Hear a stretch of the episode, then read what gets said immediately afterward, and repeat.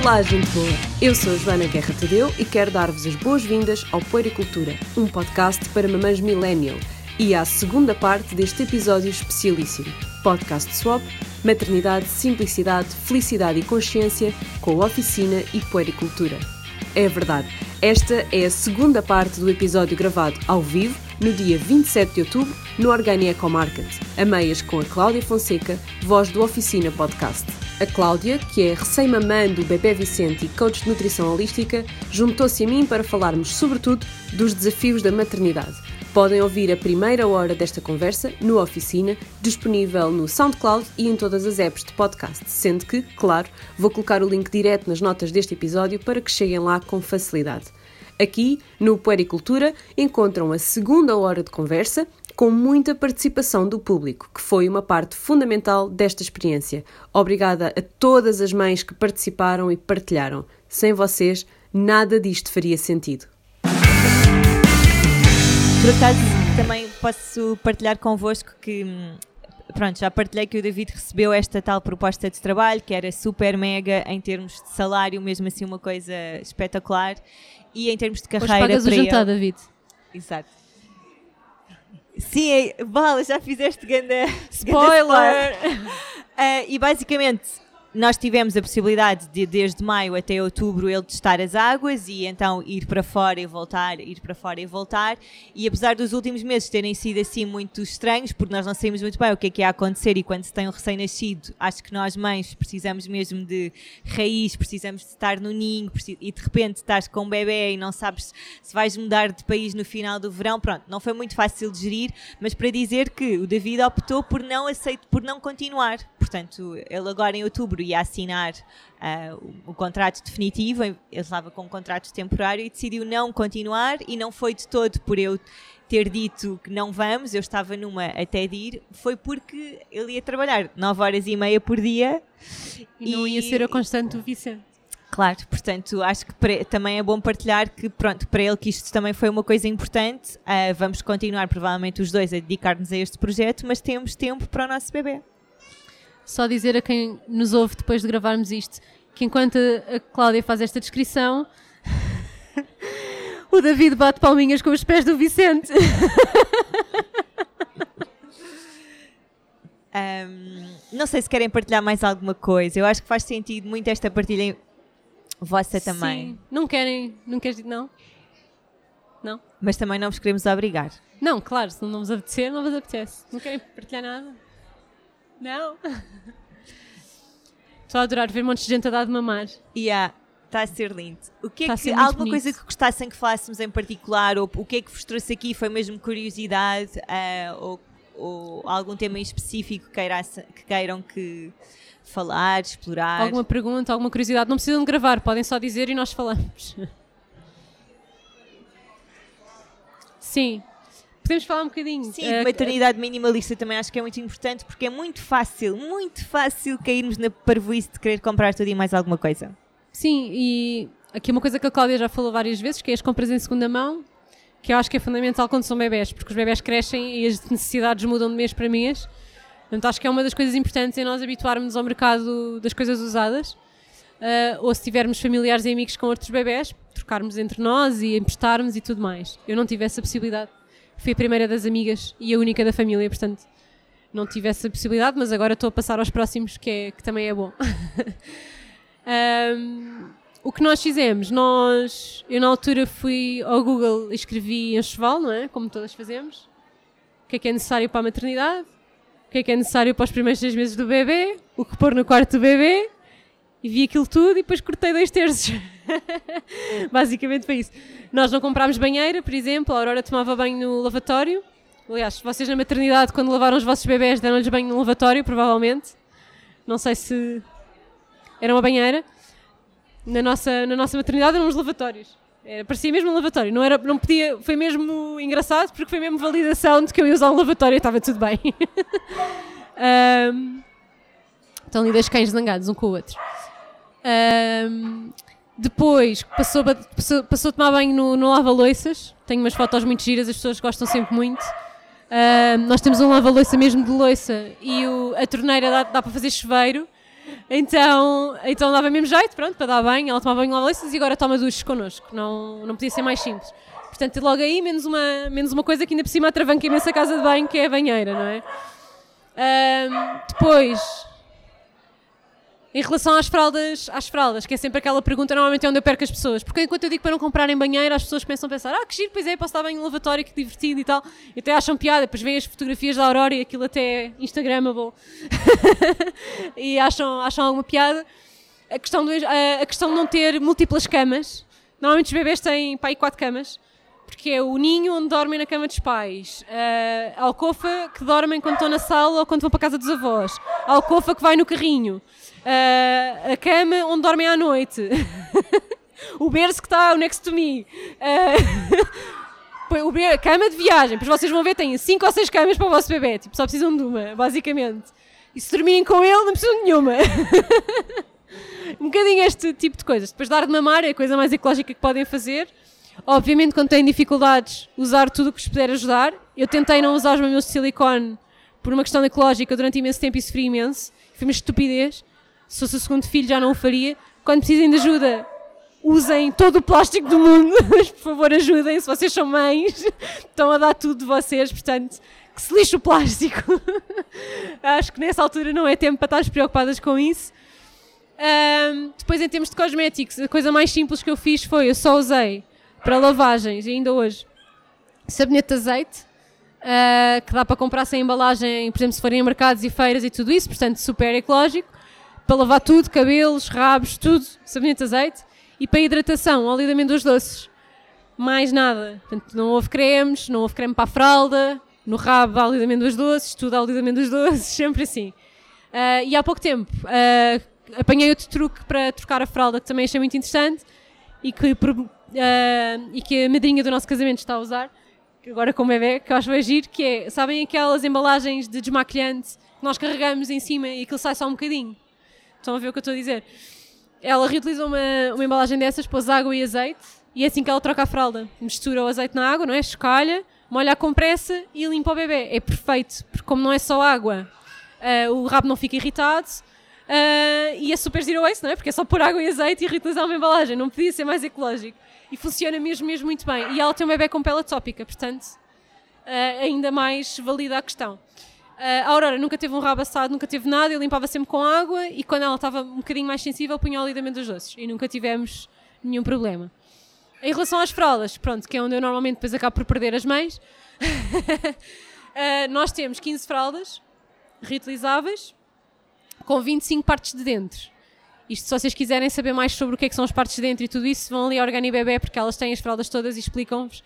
As nossas fraldas são uma marca que elas vendem, que são as All-in-One, um, e que vai tudo para a máquina e é maravilhoso. Uh, só vale a pena, ainda ontem expliquei isto a alguns, alguém perguntou e eu expliquei. Só vale a pena nós usarmos fraldas reutilizáveis se, primeiro, as lavarmos com outras roupas para enchermos a máquina. E há muita gente que tem nojo de misturar as fraldas com os cocós e xixis com outra roupa. Eu sempre misturei e nunca tive problemas, nem cheiros, nem nada.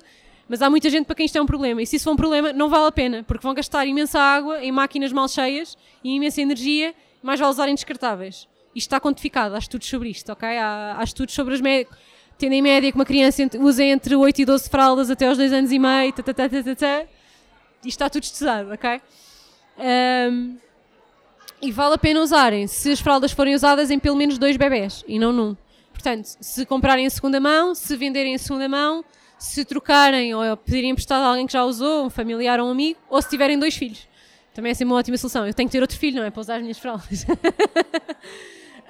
um, se não fizerem isto, a, a, solução mais ecológica é usarem as fraldas descartáveis de bambu, porque continuam a ter menos impacto do que as de plástico. Porquê? Porque em aterro vão libertar muito menos gases de emissões de carbono do que uh, gases de efeitos de estufa, desculpem, enganei-me a dizer, ou seja, metano, carbono, etc., do que as de plástico. E isso também faz muita diferença. Uh, portanto, temos de ter isto em conta, não é só passar para as reutilizáveis e achar que fizemos tudo. Está bem? Se não estiverem dispostas a lavar com outra roupa para encher a máquina, ou estiverem a pensar comprar 100 fraldas para terem sempre e não terem que lavar e fazerem uma máquina só de fraldas, não vale a pena. Ahm, e tem mesmo que ser usado por mais que um. Lavas de quanto em quanto tempo? Dois em dois dias? Não, eu lavo a roupa duas. Agora quer dizer, agora a Aurora deixou de usar fraldas, não é fantástico? Só usa a fralda da noite. Então agora, eu uso a fralda da noite, eu, como tenho 20, eu só, uso, só as lavo uma vez por semana. Ah, e ela normalmente nem sequer faz xixi à noite, agora, ao início, quando começámos o desfraldo fazia, agora faz cada vez menos. Talvez, às vezes a gente tem que lavar, usa a mesma fralda duas noites. Mais que duas não uso, ponho para lavar. Sei lá, eu mudo cuecas todos os dias, portanto, acho que ela também deve mudar de fraldas. É só o período da noite, então dou-lhe dou duas noites, mas depois ponho para lavar. Ahm, agora então é mesmo fácil, já nem sequer uso descartáveis. Antes misturava com descartáveis, usava descartáveis quando íamos para fora de casa. As de bambu, para não ter que andar com as fraldas sujas na mala o dia todo. Principalmente quando sabia que eram saídas muito longas. Por exemplo, se fosse para a casa da avó, ia com fraldas reutilizáveis. Se fosse para a creche, ia com fraldas reutilizáveis. Porque elas estão lá no saco e depois era só vir para casa. Mas se eu, por exemplo, sabia que ia jantar fora, que ia para um concerto, ou que ia para um festival, que ela já foi a festivais, não é? Ou que vinha aqui para o mercado. Ela, veio, ela fez um orgânico de três dias, o tempo todo comigo. Obviamente vim com fraldas descartáveis, tipo, não gozem comigo. dá bem maluca, não é? Não, não dá. Ahm, até porque há muita gente que diz que não, mas as fraldas reutilizáveis têm mais fugas do que as descartáveis. Ah, acontece mais vezes. Portanto, quando nós estamos fora de casa e temos uma fuga, é um filme, não é? Tudo cheira mal, tudo está sujo, nós também ficamos cagadas, depois nós não temos muda de roupa para nós, só temos para eles. Se acontece duas vezes, já não temos muda de roupa, é horrível. Se acontecer em casa, vai tudo para a máquina e está toda a gente bem. Portanto, foi esta a minha teoria. Mas as lavagens, eu lavava duas vezes por semana, misturado com outra roupa. Há alguma coisa em particular que gostasses de saber sobre. Outra experiência.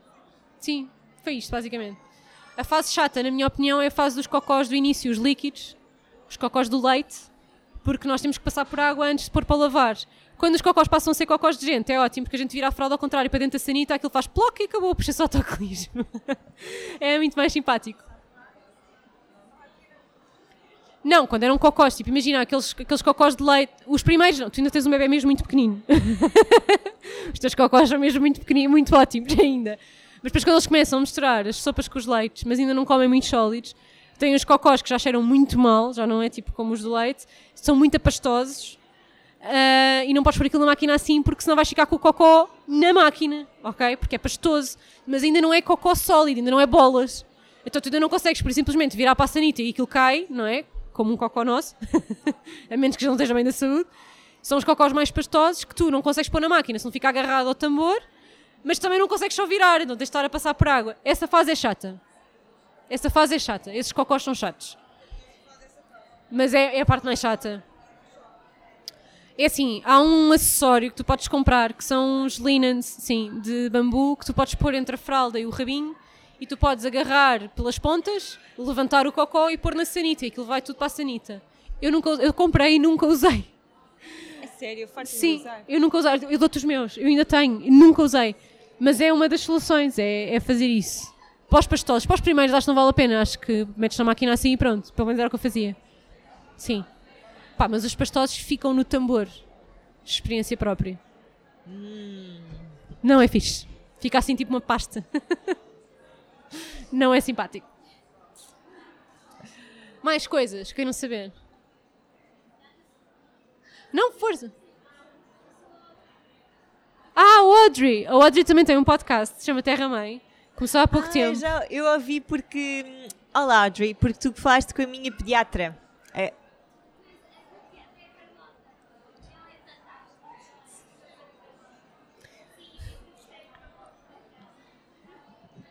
E, e eu vou. Nós vamos deixar depois da descrição do episódio o, o link para o teu podcast. Exatamente, que é para as pessoas poderem encontrar. E também para os Mommy Talks que vêm aí. E eu vou. Terra Mãe, sim. E eu vou ser entrevistada pela Audrey para a semana. Ah. Aliás, era para ser para a semana e eu pedi para adiar para a próxima. Pronto, a Cláudia já está tramada, já não pode dizer que não, que isto foi em público. Exato. Gostávamos também que nos dissessem quem é que vocês gostavam que nós convidássemos. Se tiverem ideia. que se tiverem. Podes usar o microfone, por favor. Por falar em pessoas que gostava que vocês convidassem, eu tenho uma pergunta sobre as pessoas que vêm do estrangeiro. Porque há muita gente que eu gostava de entrevistar, mas que não fala português. Isso é uma, uma questão que vocês já puseram. Sim, eu já pus e a, a, resposta normalmente ronda sempre 70-30, 70% das pessoas gostavam de ouvir, mas depois eu sinto que as que não querem ouvir eh, em inglês, uh, isso também é algo que eu quero muito trazer porque sinto que por exemplo, na nossa comunidade, eh, as pessoas já estão um bocadinho saturadas. Né? Já tenho o podcast há dois anos e tal. Já entrevistei muitas pessoas. Gostava de começar a entrevistar uh, outras pessoas que, que, acompanham o trabalho internacionalmente e que, uh, que, não vi, que falam inglês. E também tenho sempre essa dúvida, porque também não quero perder esses 30% que estão sempre cá. Pois, ora aí está, porque há uma pessoa que eu gostava que uma de nós trouxesse, que eu acho fantástica, que suponho que já ouviram falar, que é Millie Hill que fundou o The Positive Birth Movement, já ouviram falar, e uh, que hum, escreveu The Positive Birth Book, e agora, recentemente, o livro que se chama Give Birth Like a Feminist. E ela fala um, da forma pronto, da forma como nós deveríamos nos informar antes de dar à luz, que é tão importante para todas as mulheres que estão grávidas, um, dar à luz de forma onde nos sentisse sentir empoderada, uma palavra que tu não gostas muito, que eu já te ouvi dizer isso, mas eu não sei dizer de outra forma, não é? é, é tem que ser empoderar, mas é de facto uma palavra estranha. Exato. e seja qual for a forma que a gente escolher, que seja uh, natural, cesariana ou, ou outra coisa qualquer que faça sentido para nós. E eu acho que ela fez, escreveu um livro tão lindo, com tanta informação, tão valiosa para, para as mulheres que era fantástico podermos entrevistar pessoas assim. E é por isso que eu ponho essa pergunta para vocês que, pronto, estão mais peritas no podcasting do que eu, que ainda agora cheguei. Eu já reparei que a Cláudia perguntou já várias vezes aos seguidores, já perguntaste mais que uma vez, o que é que achavam de trazer, eh, de trazer. Aliás, a Cláudia faz uma coisa que eu acho extremamente inteligente e que eu de vez em quando copio. Eu adoro copiar a Cláudia, já perceberam? Para a Cláudia vai à frente, a gente vai atrás a fazer igual. Mas... é a vantagem de já estar cá há mais tempo, tenho de ir tentando outras Exato. coisas. Exato. Que é que tu estás sempre a perguntar aos teus seguidores o que é que acham, o que é que querem, o que é que gostam, o que é que não gostam, quem é que querem que eu convide, etc, etc. Eu acho que isso é fundamental. Um, e vi que a Cláudia já perguntou várias vezes e que depois nunca publicou, então sempre assumi que a resposta tinha sido um bocadinho tipo, ah não, dispense. No entanto, eu gostava de fazer uma season toda em inglês. Eu gostava que, tipo, a próxima já tenho convidadas, já, já, já comuniquei antes, já Mafalda Sampaio, a Madalena Brandão e a Joana Seixas, a Joana Silva, do, a Joana Jones, e não sei, já, já, já disse isto antes, portanto vai ser tudo em português outra vez. Eu tenho esta vantagem que é, eu como estou a entrevistar mães, não estou fechada no meu nicho do healthy living e da sustentabilidade e não sei o que como a Cláudia, portanto eu nem sequer tenho esse problema de ficar sem pessoas, porque eu como quero falar com todas as mães que puder é um universo gigante, não é? Portanto, acabo por ter essa vantagem. Mas queria muito fazer uma, uma season de 12, de 12 episódios em inglês com pessoas de fora. E que tal traduzir os episódios para português a seguir? Não Acho, sei. É, o problema de, o, esse problema é só. As pessoas perguntam-me quanto dinheiro é que eu faço com o podcast, faço zero. Se eu começar a fazer dinheiro com o podcast, eu pago alguém para traduzir. Ou pago a mim própria para traduzir. Senão, não, é impossível. Porque o esforço das duas, uma, ou tens que transcrever tudo, traduzir e voltar a gravar para fazeres um voice-over, ou tens no mínimo transcrever tudo e traduzir. Por exemplo, eu adorava, por uma questão de, de inclusão, ter os podcasts transcritos, sempre, e publicá-los transcritos. Gostava mesmo, mas eu não posso, assim, eu já tenho dificuldade, quem segue o meu podcast sabe, eu tive uma vez oito semanas sem publicar, porque eu não tinha tempo para editar. Portanto, a partir do momento em que isto me acontece, eu não posso pôr ainda em cima disso a pressão de transcrever e em cima da pressão de transcrever a pressão de traduzir. Agora, o meu objetivo em ter patrocinadores na próxima season é começar a transcrever e depois, e depois então considerar a hipótese de, de ter tradução se começar a fazer noutra língua, porque o meu público obviamente é, é português. Claro, claro, bem. Obrigada. Obrigada pela pergunta, foi ótima. Ali, ali, ali, ali.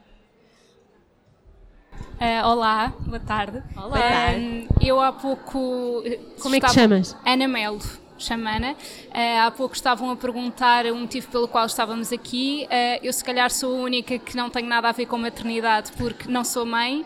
No entanto, uh, eu adoro os vossos podcasts, são das minhas pessoas favoritas para ouvir mesmo. E não é graxa, é mesmo verdade. Uh, inclusivamente, eu também tenho um podcast, chama-se Bonsai. Eu sou nutricionista, mas o meu podcast não, não tem a ver com nutrição, porque eu não quis que fosse uma coisa super taxativa com isso.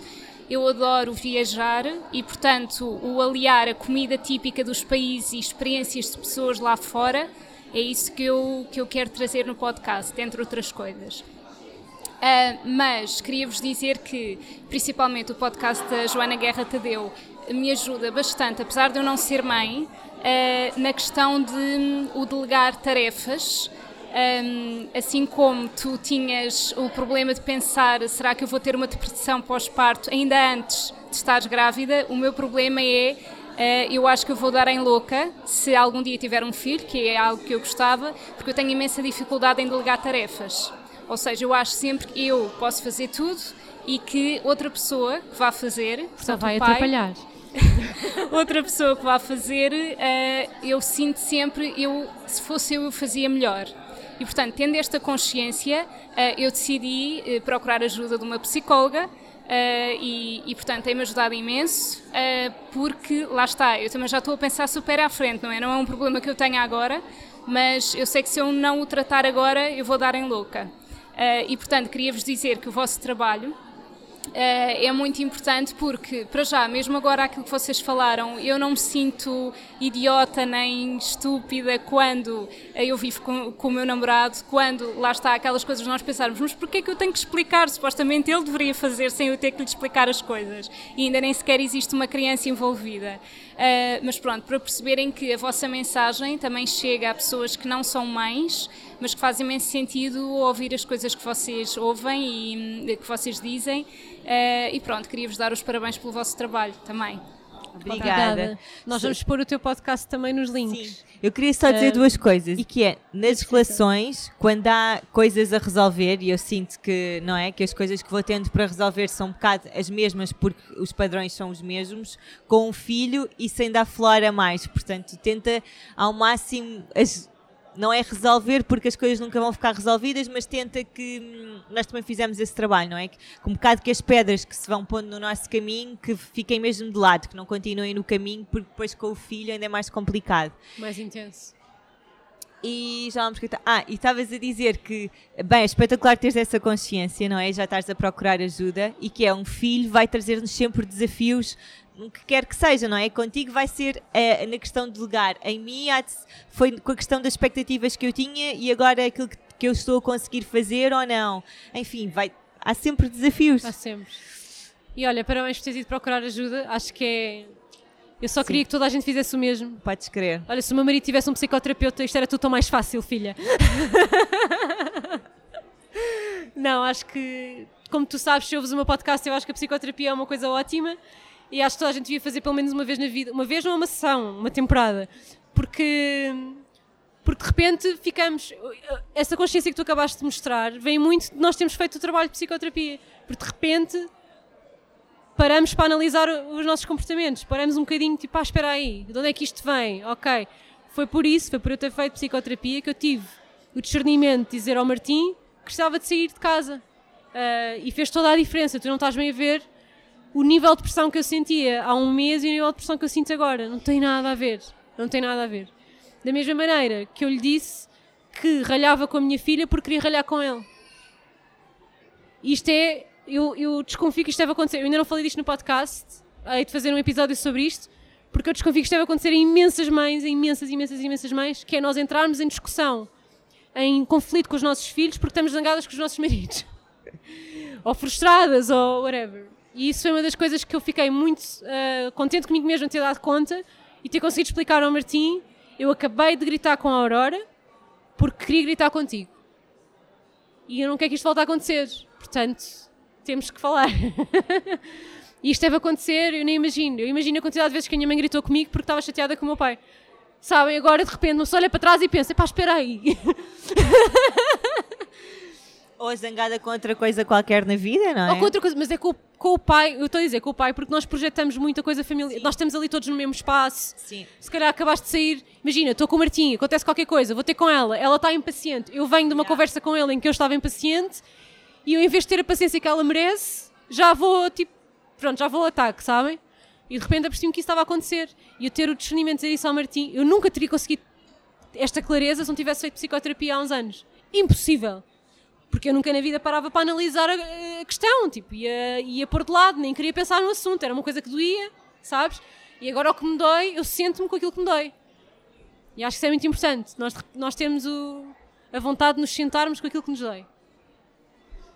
Eu também fiz terapia antes de decidirmos engravidar, porque é mesmo importante termos esta consciência. Enfim.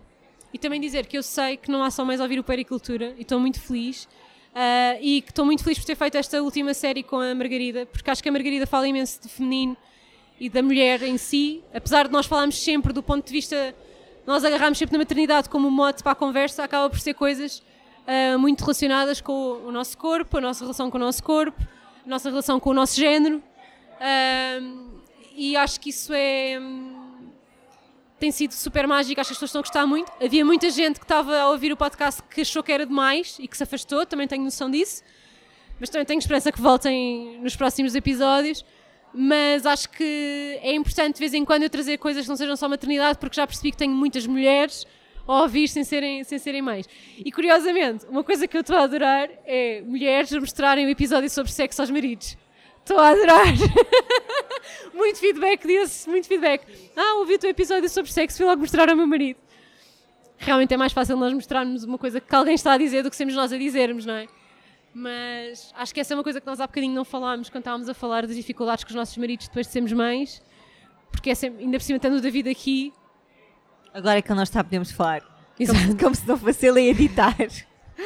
Não, mas é de facto a vida sexual também muda radicalmente e nós não falamos nisto e quando falamos mentimos, porque é mais fácil. e mesmo quando estamos com as amigas, parece que é uma competição. Ai não, minha vida sexual continua magnífica. Igualzinho ao que era antes. parece uma competição, eu não estou a dizer que é isto que eu digo, mas, mas acho que é um bocadinho esta, este costume, não é? É que é para, para o assunto morrer ali e não, não, não se entrar muito em pormenores. Ou então damos assim uns, uns lamirés, mas não, não entramos muito em pormenores. E eu e a, e a Margarida entrámos em detalhe. A Margarida é mãe solteira, portanto está a ter uns problemas um bocadinho diferentes dos meus, porque ela, coitada, quer um parceiro, mas tem um bebê, não é? É um bocadinho difícil de gerir, é outra dificuldade. Umas contente e outras contam um pouco. Exato, exato. Mas pronto, aquela questão de mexerem-nos nas mamas quando estamos a dar de mamar, para umas é espetacular, para outras é horrível, a última coisa que nós queremos. Uh, e explicar isto ao marido, não é? Então, mas tu antes estavas tanto que eu te mexesse nas mamas. A própria vagina que também muda, não é? Sim, e coisas que antes nos davam imenso prazer e que agora eles fazem, nós ficamos tipo, what? Isso não faz nada por mim. e a penetração, de repente, eu lembro-me, agora já não, já passaram 10 anos, mas pai, durante um ano, tipo, eu não precisava daquilo, tipo, era a mesma sensação que eu tinha, mas eu não preciso que a gente chegue a essa parte, o resto chega. e tipo, e de repente ter a lata de ter a lata não, é ter a vontade para dizer isto aos nossos maridos quando nós achamos que as expectativas deles é que esteja tudo igual, então não sequer queremos estar a desfraudar essas expectativas e entramos ali no é difícil. É difícil um... nós sermos honestas connosco próprios e com eles, porque nós próprios também queremos que seja igual. O ser igual é sempre mais fácil do que a mudança. Por acaso, de, aqui da nossa. David, vai-te lá embora, para ela estar mais à vontade. não, não, mas por acaso posso, posso partilhar que a primeira vez que nós nos desenvolvemos. um, eu senti que todas as coisas que eu antes gostava, de repente, não está, era o que estavas a dizer, não estavam a fazer nada por mim. E foi muito estranho verbalizar isso, porque foi do tipo, estou a passar um atestado de incompetência. incompetência, quando na verdade eu adorava tudo aquilo que tu fazias e eu tenho de redescobrir tenho de redescobrir neste novo corpo, porque a verdade foi tudo porque o meu corpo mudou e eu tinha uma cicatriz que não estava ali e havia certos movimentos que me custavam fazer e de repente, espera lá, vamos ter de voltar atrás, voltar ao início e agora aos poucos estou a tentar perceber o que é que eu agora gosto porque mudou radicalmente. É e isso. isto é um, foi um grande choque para mim. Está ali uma cara tão surpreendida. És mãe? Não? Vais ter agora. Estás com medo, não tenhas medo. Isto é tudo fantástico. Ah, eu lembro-me dessa, é... dessa primeira vez de nós estarmos a envolver-nos e deu só que e depois deu só chorar quando terminamos, do tipo, de eu estar mesmo assustado. Aliás, nem terminámos, mas foi do tipo: o que é que está a acontecer aqui? O que é que eu estou a sentir por ti? O que é que é isto? E, e pronto, e acho que é mesmo uma realidade e que eu não fazia a ideia que era uma Sim. possibilidade. Eu também não tinha pensado nisso, mas eu, eu- nós temos a vantagem, nós sempre falámos muito sobre o nosso sexo, um com o outro. Sempre foi uma coisa que nós falámos sempre muito. Ahm, e sempre, mesmo. eu não sei se isto é bom ou mau, mas mesmo depois de fazer, tipo, discutir como é que foi. Não é discutir do ponto de vista científico, mas mesmo falar, ah, foi tão bom quando fizeste aquilo. Yeah. Ou eu vi que estavas a gostar muito, não sei do quê, mas eu não estava a gostar tanto. Se calhar podemos experimentar de uma maneira diferente. Nós sempre fizemos muito isto. Então tínhamos esta vantagem porque entrámos na- nesta fase com esta, com esta vontade. Portanto, o conselho que eu tenho para ti é começa a discutir o sexo com o teu marido já. que é para depois não ser uma novidade. Não, depois foi eh, as primeiras vezes que fizemos a penetração, ou era dolorosa, ou era esquisito, ou aquilo parecia que não estava a bater nos mesmos sítios que batia antes, era assim um bocado. era mesmo assim um bocado.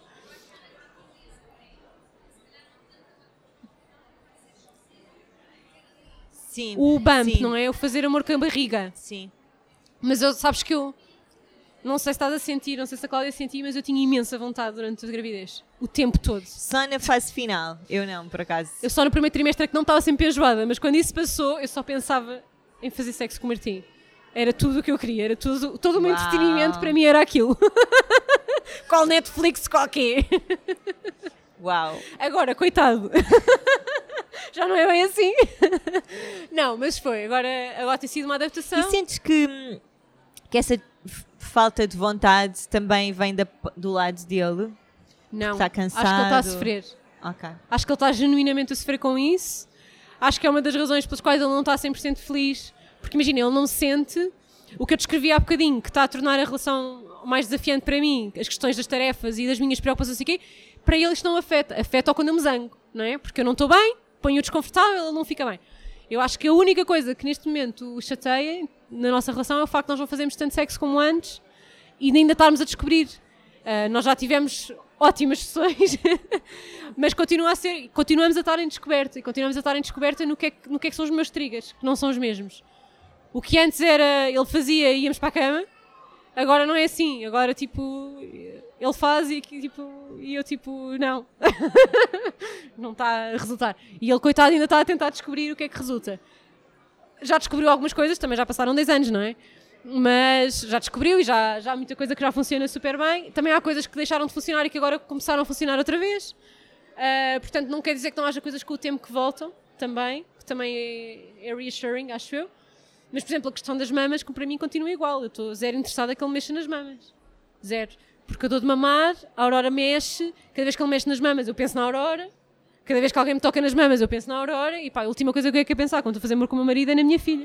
Que engraçado, porque eu, eu, eu, gosto que ele me toque nas mamas, porque é quando eu penso, "Ah, ok, agora não estou aqui para o bebê. Isto é. Estás a ver? É é diferente mesmo para toda a gente. em- em- oposto, mesmo giro. E também há homens para quem as mamas passam a ser do bebê, e, e isso é muito frustrante para uma mulher, para quem aquilo lhe dá muito prazer. Portanto, é mesmo preciso falar sobre as coisas.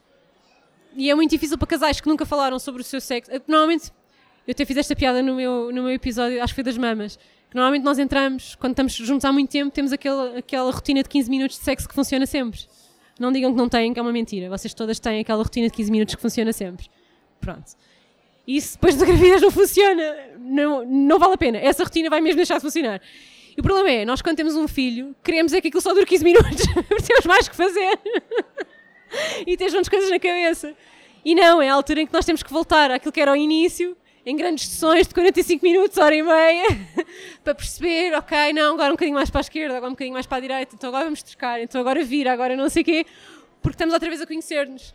E isso acho que é em todos os parâmetros da relação. E nós só queremos, outra vez como dizíamos há bocadinho, nós só queremos é o voltar atrás, voltar atrás como se o que estava atrás é que era bom, não. Nós queremos melhorar, mas é melhorar para a frente, não é melhorar para trás. Não é? Nem é estar sempre a reviver, não é? Nem é estar sempre hum, a reviver aquilo que foi a relação no passado, não é? Sim, sim, sim, tem que ser Que para a frente. também. Tem que ser para a frente. E atenção, que nem toda a gente tem um pós-parto assim no que toca ao sexo. Há pessoas que têm. Há pessoas até que é o contrário, que de repente é muito mais fácil Porque chegar. renascem enquanto mulheres. Sim, é? sim, sim. Especialmente mulheres que têm partos muito, muito, muito naturais. Já reparei nisto pelo- pelos Yeah. testemunhos que tenho recolhido. Pessoas que têm partos pelo canal vaginal, em que não, não, não fazem, como é que se diz quando se corta? Episiotomia. Não fazem episiotomia, não rasgam, em que aquele músculo é mesmo super trabalhado. Estão a, estão a perceber o que eu estou, o que eu estou a dizer? Ah, em que fizeram uma coisa muito ligada à, à terra, pessoas que vão parir à rua, na natureza, normalmente a seguir descobrem uma vida sexual muito mais enriquecedora. Porque a experiência é uma experiência muito sexual. Isto é uma coisa que nós falamos muito com a Margarida no- na série. A questão do. O parto é uma coisa sexual, não é um ato médico. E nós todas temos partos que são atos médicos, ou quase todas. Ah, e eu acho que isso também pode. pode estou a dizer de cor, estou a dizer de- de- empiricamente das conversas que tenho tido agora com o podcast. Que se calhar o facto de nós tratarmos o parto como- só como um ato médico faz com que depois a sexualidade seja um, um desafio maior a seguir. E se calhar se, se conseguíssemos tratar o parto como um ato sexual que é, seria mais fácil depois a nossa vida sexu- retomar a nossa vida sexual no pós-parto. Mas estou a dizer isto empiricamente. Não li nada sobre o assunto, não sei nada sobre isto. Estou só a dizer daquilo que tenho ouvido. Ahm, mas eu senti muito isso. Aliás, eu, eu- eu antes de fazermos amor a primeira vez depois do parto, eu queria muito fazer. Queria muito chegar lá, queria muito ter autorização, queria muito. Era tipo, agora já não tenho uma barriga gigante, bora! Queria muito, muito, muito. E depois a seguir, afinal, isto espera aí que. Depois outra coisa interessante, há pouco tempo ouvi- em algum lado um homem de 50 anos a dizer a um, a um rapaz de 18. eh, o rapaz estava a falar, tipo, ah, a fazer montes de perguntas num ambiente tipo este, uma palestra, eu não sei muito bem onde é que foi, desculpem. Mas era um ambiente deste tipo e, e o rapaz estava a fazer perguntas todas à volta de sexo. Da saúde, da em relação à saúde, em relação eh, à saúde mental, em relação às DSTs, em relação às gravidezes, em relação às questões de género, e era tudo à volta do sexo. E o homem respondeu-lhe assim: tem piada. ah, nós, quando temos, 18, quando temos 18 anos, quem diz 18 diz 15, diz 25, ok? Não... Mas há uma altura da nossa vida em que o sexo é tão importante.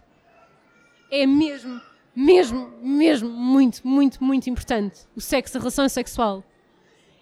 E ele disse: Sabes que aos 50 anos já não é assim, mas deixa de ser uma coisa tão, tão central e tão.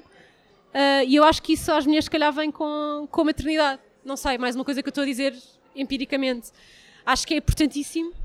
A definição de saúde, a Organização Mundial de Saúde inclui a saúde, a saúde sexual, o termos uma vida sexual ativa, saudável, etc., e que nos satisfaça, porque isso contribui, obviamente, para a nossa saúde física e mental mas acho de facto há uma altura da nossa vida em que é absolutamente central e acho que isso passa. E aconteceu-me outra coisa, que eu ainda não falei isto com o Martim, já dei uns toques, mas ainda não tive uma conversa que eu acho que é preciso ter, que é, desde que eu comecei a ler mais sobre feminismo, a lidar mais com outras mulheres, com o podcast, a consumir mais feminismo e mais literatura e mais Instagrams e mais por aí fora, há coisas que eu antes me excitavam imenso que eu agora acho super denigrantes.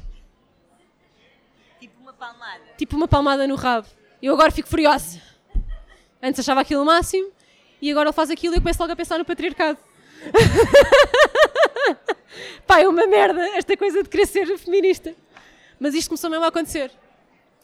Ah, coisas que antes nem sequer passava pela cabeça pensar sobre aquilo e que agora começo logo de onde é que isto vem, porque é que isto se tornou prática e depois a pornografia, não é? Ah, isto apanhámos isto da pornografia, a pornografia é assim, assado, o que é que a pornografia faz à mulher, os direitos da mulher, igualdade, patriarcado, nhanhã, e de repente estou a tentar fazer amor com o meu marido e a tentar derrotar o patriarcado ao mesmo tempo.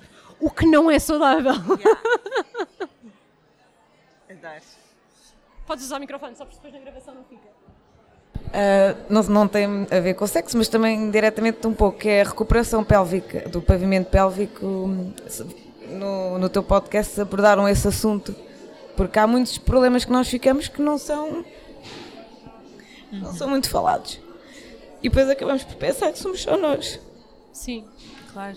E se vocês abordaram esse assunto da recuperação e Falámos dos um bocadinho, a Margarida falou um bocadinho, falou de alguns exercícios que podemos fazer, foi uma das coisas, e falou também da nossa reconexão com a vulva. Porque a Margarida, a Margarida sempre foi uma pessoa, a Margarida faz coisas como círculos de mulheres nuas, ok? Portanto, é uma pessoa que sempre teve muita vontade com a sua nudez, com o seu corpo, e ela no pós-parto não conseguia olhar para a vulva. Estava com muito medo de olhar para a vulva, ela queria ver a vulva ao espelho e ela tinha, sentia um afastamento incrível e não queria olhar. E para ela isso foi muito estranho e muito alien e muito fora do caráter dela. O que para muitas mulheres pode ser normal porque nunca olhámos, não é? Conheço imensa gente que nunca olhou. Mas para uma pessoa, estás a ver? Então ela falou um bocadinho disso. Nós voltámos a ter coragem de tocar, nós voltámos a ter coragem de olhar, nós voltarmos, nós começámos a fazer exercícios, nós nos sentimos à vontade com isso e temos coragem de partilhar estas dificuldades com os, com os nossos parceiros, que eu acho que também é muito difícil. Apesar de muitas pessoas ficam com incontinência e não falam sobre o assunto, muitas pessoas que sangram durante imenso tempo. Eu tenho uma amiga que rasgou os pontos uh, de, uma, uma, semana depois de, de, ter sido cozida no parto e tem que curar uh, aquilo que teve cozido sem cozer porque aquilo não pode voltar a ser cozido. Então ela basicamente tem uma ferida aberta na vulva durante meses até aquilo se curar. E tem que ser assim. E como é que tu mantens a tua sanidade mental e a tua saúde sexual e a saúde sexual da tua relação quando estás numa situação destas? Uh, e eu ainda não tive ninguém no podcast que tivesse passado assim por uma situação destas para, para falarmos a, assim mais profundamente sobre isto. Eu não tive, como já percebeste, não tive esse tipo de dificuldades. Mas olha, obrigada por teres partilhado, porque acho que é um tema que eu vou ter mesmo que arranjar alguém que esteja disponível para Sim. falar. Não, e são, há tantas, agora que comecei a pesquisar mais, há tantas coisas que podem acontecer. A fazer uns exercícios. Conta lá às pessoas. No Enderlust, na meditação. Conta lá às Já pessoas. a fazer hipopressivos para fechar a minha diástase. no meio da meditação, porque não me estava a conseguir a concentrar para meditar. Mas há tantas nuances que vêm, e não é só de partes vaginais, também de cesarianas, um, e que as pessoas não falam porque têm tanta vergonha e é tão estúpido. Um, não sei, acho que não faz. Acho que nós temos que ser. Hum, tens um grupo de amigas, amigas mulheres, e consegues falar com elas sobre estes assuntos? Pronto, acho que isso é meio caminho Não, e é mesmo essencial, é essencial é procurarmos essencial. Mas sabes que eu senti falta, porque eu fui a única das minhas amigas, as minhas amigas do meu grupo próximo, estão duas grávidas agora pela primeira vez. A minha filha tem dois anos. Eu não tinha, tipo, não tinha um círculo. Só uma é que foi mãe. É isso, eu acho que isso é um bocadinho difícil. E depois é um bocadinho aquele jogo...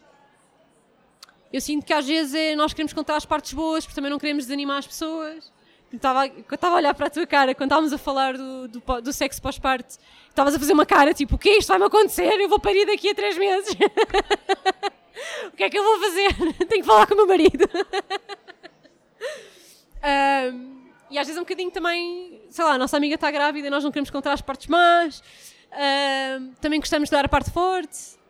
Depois também muito, eu vejo muita gente no Instagram a partilhar. Eh, Mas eu falo por mim que quando o Vicente nasceu, bem, para, eu engordei bastante durante a gravidez e quando ele nasceu eu senti logo que yeah, vou ter de voltar ao que era antes rapidamente. Porque sou health coach. Porque sou health coach, porque uh, estar assim com estes quilos a mais faz-me confusão e, e uh, houve, senti logo muita necessidade de voltar ao que era, porque toda a gente da minha família, as mulheres todas recuperaram super rápido, tipo a minha mãe voltou a vestir a roupa três semanas depois, de três filhas. Um, e portanto estava muito presa a isso. E estava muito presa, ó, isto tem de ser rápido, então o bebê já tem 12 semanas e eu ainda tenho, e já não perco, já não perco peso há não sei quantas semanas, o bebê tem 12 semanas e a minha diástase ainda está a não sei quê. E é muito também o, não há tempos, não há, para umas mulheres há de ser, eh, passado 3 meses já estão com o corpo muito mais aproximados do que tinham, há outras mulheres que passado um ano não, e somos nós que definimos esses padrões, eu precisei disso, e, e claro que ainda tenho dias em que me peso e penso, porra pá, desde que o Vicente tem 3 semanas que eu não perco uma grama, e é verdade. E eu já estou a comer melhor, estou a fazer exercício, parou mesmo ali. E há dias em que isso me irrita profundamente e olha, abro o armário, não há nada que me sirva, e há outros em que eu penso, não, este é o meu tempo, quando o meu corpo tiver preparado, o peso vai, os quilinhos vão começar a desaparecer. E sermos nós a definir isso, porque há muito esta coisa de olhamos para a vizinha que recuperou muito rápido, ou olhamos para, para a vizinha que ainda está uma lástima passado 5 anos, e isso não, não interessa, isso é ruído. É focarmos em nós e nossa recuperação, e sem dúvida que pedir ajuda é essencial. Não conseguimos fazer isto sozinhas. Eu, pelo menos, não estou a conseguir. E acho que ninguém consegue, nem ninguém deve, deve fazer. Ninguém. E eu, é, chateia-me, enquanto mulher, que os dois sentimentos que a gente mais, que nós mulheres mais associamos à maternidade sejam vergonha e culpa. Mais que alegria. Nós passamos a vida ou com vergonha ou a sentirmos culpadas. Pá, isto irrita-me. Porque ao mesmo tempo, quando nós falamos dos nossos filhos, dizemos sempre que eles são a melhor coisa do mundo. E são. São a nossa prioridade quando nós estamos zangadas, não há nada melhor do que eles olharem para nós e se rirem, não é? De repente o mundo é lindo outra vez. Uh, eu ainda ontem estava super cansada quando saí daqui só me apetecia dar um beijinho à Aurora, porque estava super cansada, eu sabia que se lhe desse um beijinho tinha logo uma injeção de, de energia, estás a ver? E ao mesmo tempo, não há sentimento que eu tenha tido mais do que vergonha e culpa, o tempo todo. E acho que nós temos que mudar isto. Acho que a única maneira de nós mudarmos isto é falarmos mais vezes umas com as outras. Foi por isso é por isso que eu tenho o podcast e é por isso que a Audrey vai lançar o podcast e é por isso que a Cláudia fala destes assuntos no podcast dela. Um, e acho que é isso, acho que é temos coragem de pegar no microfone e, e, dizer, como tu disseste, e como há bocadinho aquela senhora que estava ali sentada também disse, e como, como, como a, desculpa, a Ana disse também há pouco sobre o, que estava, o medo que estava a sentir de ter uma depressão e tudo isso, pá, nós temos mesmo que falar, porque quando nós falamos começamos a perceber que não somos as únicas, começamos a, a validamos a nossa dor e podemos ajudar-nos umas às outras a dizer, olha, não preciso sentir essa culpa porque eu senti primeiro não me ajudou nada, antes esquece. e o que eu fiz para lidar com ela foi isto, e nós aprendemos umas com as outras. Portanto, acho que não há mesmo, não há mesmo outra, outra solução a não ser falarmos, falarmos, falarmos, falarmos, falarmos. E nós temos mesmo todas que aprender a falar com os nossos parceiros, sejam homens ou mulheres, nós temos mesmo que ser mais abertas, porque eles estão lá, eles também não sabem o que é que vão fazer, ainda sabem menos do que nós. Já dissemos aqui várias vezes que eles são inúteis, estou a gozar. Estou a brincar, estou a brincar. Não és nada inútil, Martim, gosto muito de ti. Mas é mesmo importante nós conseguirmos falar com eles e, e termos esse apoio. Acho que é mesmo fundamental. Quem diz eles, diz elas. E às mães solteiras, ainda é mais importante termos estes círculos. Eu vejo pela Margarida, a Margarida rodeou-se de mulheres poderosíssimas e vejo o que isso faz por ela e invejo-a. Sabes, eu não sentia essa necessidade, tinha o meu marido e tenho, e tenho algum suporte familiar, mas às vezes eu olho para ela e invejo, pá, invejo a capacidade que ela teve de cultivar aquele círculo, aquela família de mulheres à volta dela, que ela fez conscientemente perceber que ia estar sozinha e não tinha um parceiro. Pá, e é incrível o poder que aquilo tem. Por isso acho que é um conselho que eu posso dar, apesar de não ter passado por isso, repetirei este conselho quantas vezes que for preciso as outras mulheres que estejam grávidas ou, ou que sejam recém-mamães, porque acho que faz mesmo diferença. E mães solteiras, vocês são pá, são as minhas heroínas, maiores heroínas, a sério pelo menos temos quem culpar. Sim, eu estava a dizer, às vezes é bem mais fácil ser mãe solteira. Tens que explicar que és mãe solteira, está bem? Porque é para não achar que estás. Sim, a... sim, eu, eu, sou mãe solteira. um, e, e de facto, quando estamos sozinhas, na parte logística é mais complicada, de certeza absoluta.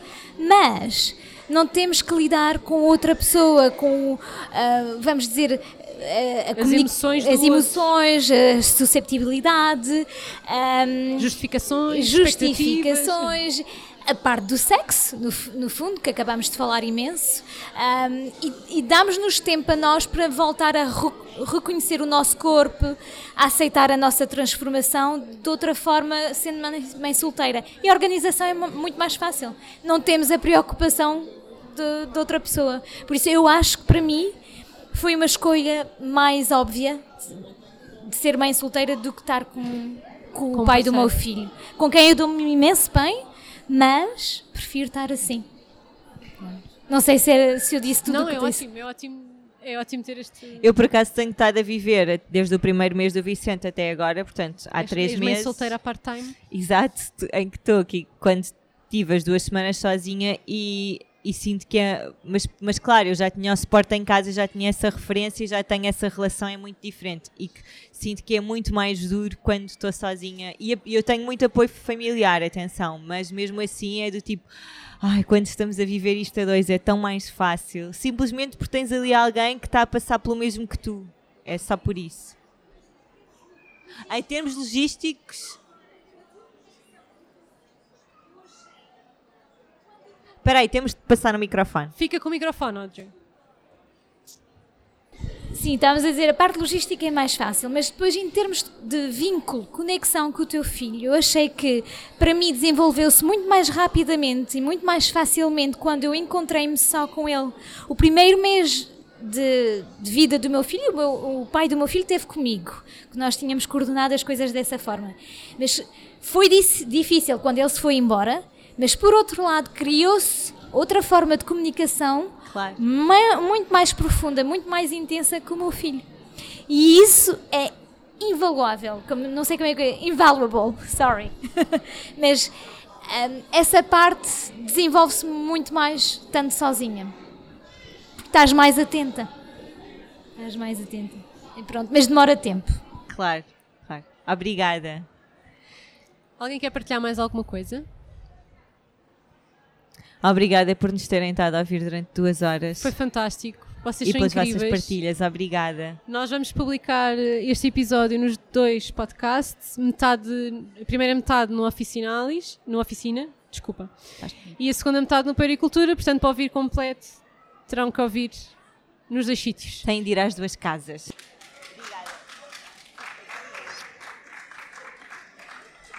Obrigada a todas. Tenham uma boa Obrigada. tarde. Pronto, chegamos ao fim das nossas duas horas de conversa gravada ao vivo. Espero que tenhas gostado. Em nome meu e da Joana, quero muito agradecer por ter estado aqui a ouvir-nos e a quem esteve presente mais uma vez, muito obrigada pelas vossas participações, pelo vosso carinho. Eu fiquei com a sensação que nós somos ótimas a falar muito sobre os desafios da maternidade, mas no dia a seguir a termos gravado isto e numa nota muito pessoal, lembro mesmo ter pensado de uma forma muito consciente: ok, tenho estes desafios todos e sinto estas coisas todas, mas ser mãe foi só. a- não vou dizer a melhor coisa, porque a minha vida já teve coisas espetaculares, mas está a ser assim.